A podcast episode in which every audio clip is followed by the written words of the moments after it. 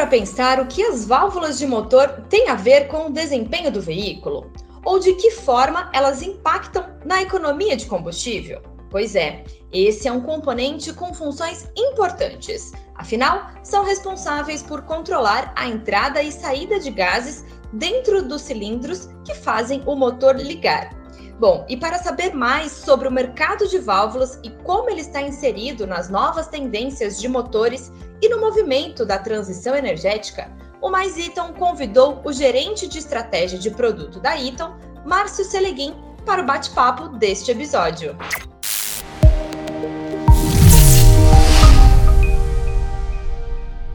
Obrigada, Márcio, por aceitar nosso convite. E antes da gente entrar no tema do nosso programa, eu gostaria de saber um pouco mais da sua história na Eaton. Afinal, é a primeira vez que recebemos você aqui no nosso podcast.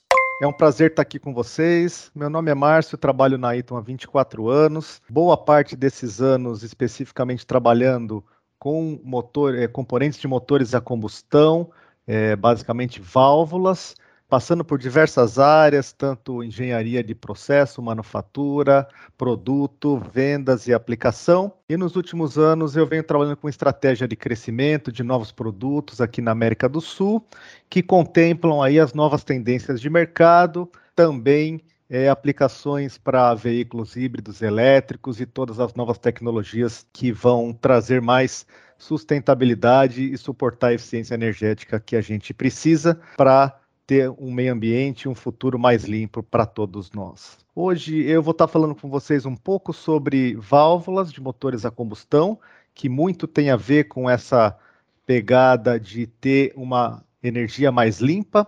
E a gente vai poder conversar um pouco sobre o assunto e esclarecer algumas dúvidas e algumas curiosidades que vocês têm.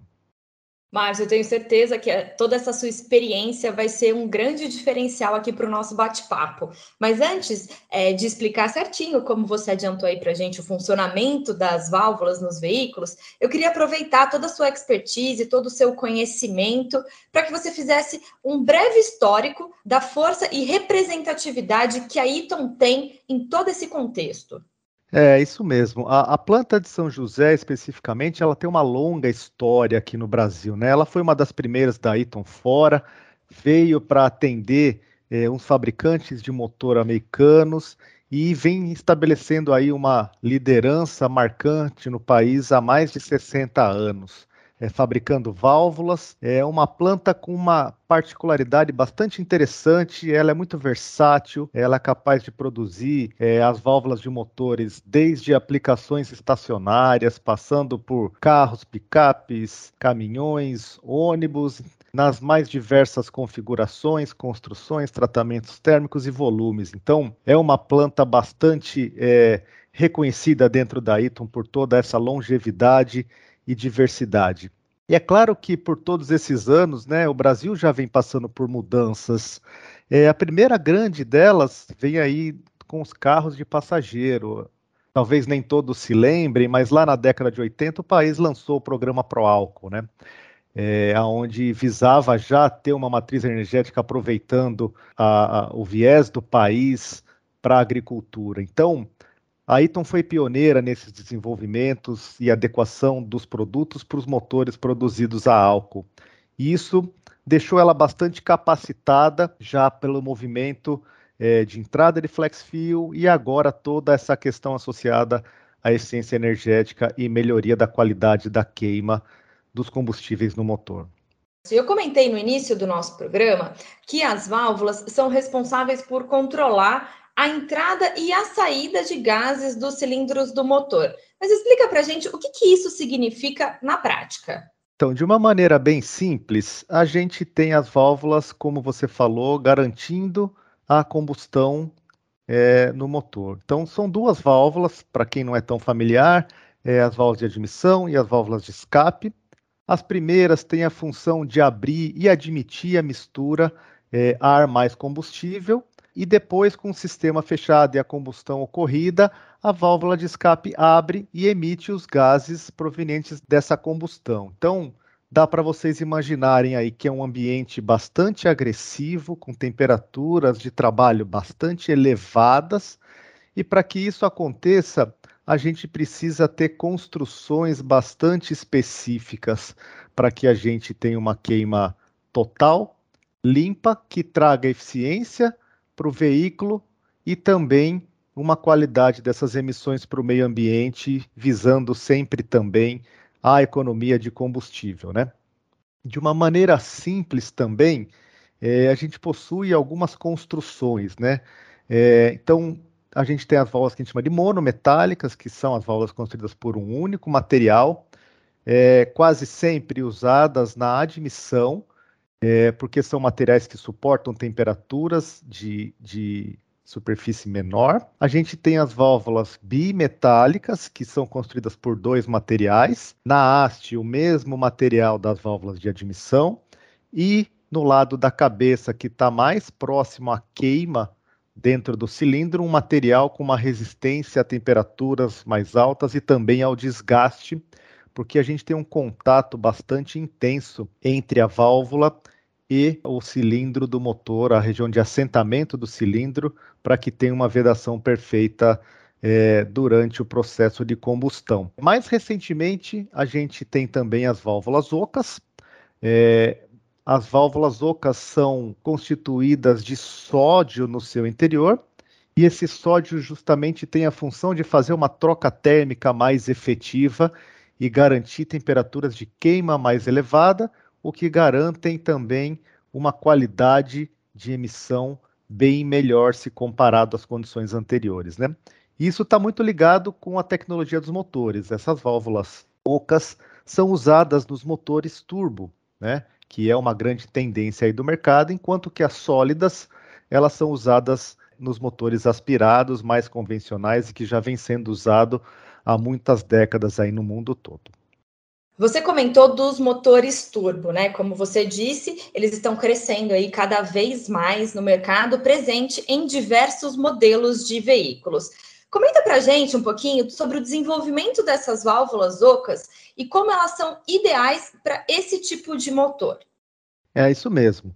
É, fora do Brasil, as tecnologias de emissões elas já vêm é, com limites menores há muito mais tempo, né? Isso vem desenvolvendo, vem melhorando e agora chegou a vez do Brasil. Basicamente, é, os limites de emissões mais restritos, eles exigem uma queima mais limpa. Para a gente ter essa queima mais limpa, a gente precisa elevar a temperatura. Elevando a temperatura, a gente entraria numa gama de materiais extremamente caros, beirando aí algumas ligas aeronáuticas, o que traria um custo bastante elevado.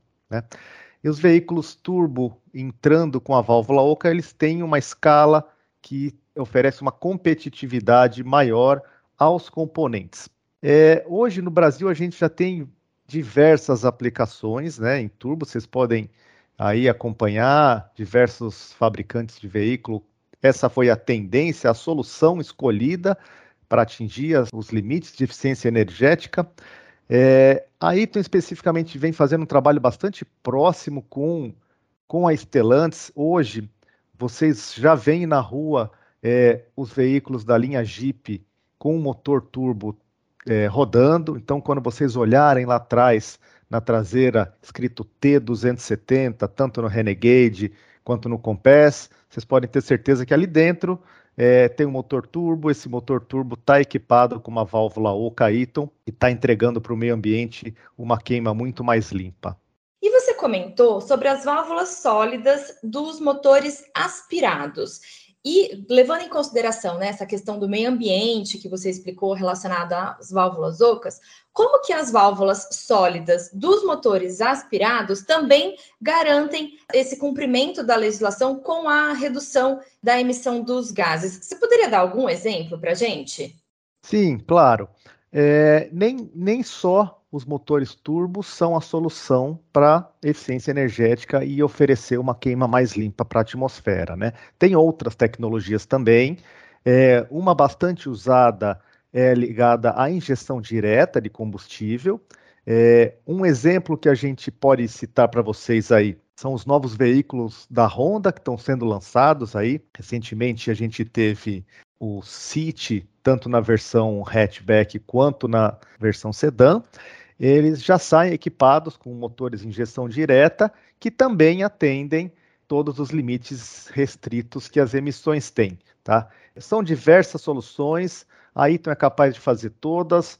É, quem tem a decisão de qual melhor se encaixa de acordo com a estratégia global que os produtos é, têm para cada país são a montadora, mas todos eles têm a certeza de que a Eaton oferece aquilo que é necessário para suportar a estratégia e também proporcionar um meio ambiente mais limpo.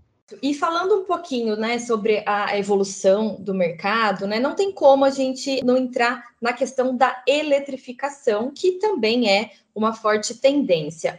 Como que você enxerga esse contexto da eletrificação no Brasil e como que a Eaton está se preparando para atender essa demanda? É, o Brasil tem uma particularidade com relação ao resto do mundo, né? O etanol é um combustível bastante limpo, então se a gente considerar a qualidade do combustível do Brasil, do campo, né, da extração, né, da, do poço que a gente chama, do posto à bomba, a matriz do Brasil é muito mais limpa que a do restante do mundo. Mas isso não impede do Brasil também estar tá no contexto da eletrificação, o que, é, na minha visão, é uma coisa bastante positiva, que a gente vai ter aqui no Brasil os veículos flex fuel híbridos. Então, a tendência é que o Brasil tenha veículos muito mais limpos do que o restante do mundo, porque ao invés de usar nos híbridos a gasolina e a opção elétrica, aqui a gente vai ter o álcool, o etanol, né, como uma solução associada à eletrificação, e isso trará aí veículos bastante limpos para nossa para nossa frota de veículos rodantes. A Eaton está jogando bastante forte nesse segmento.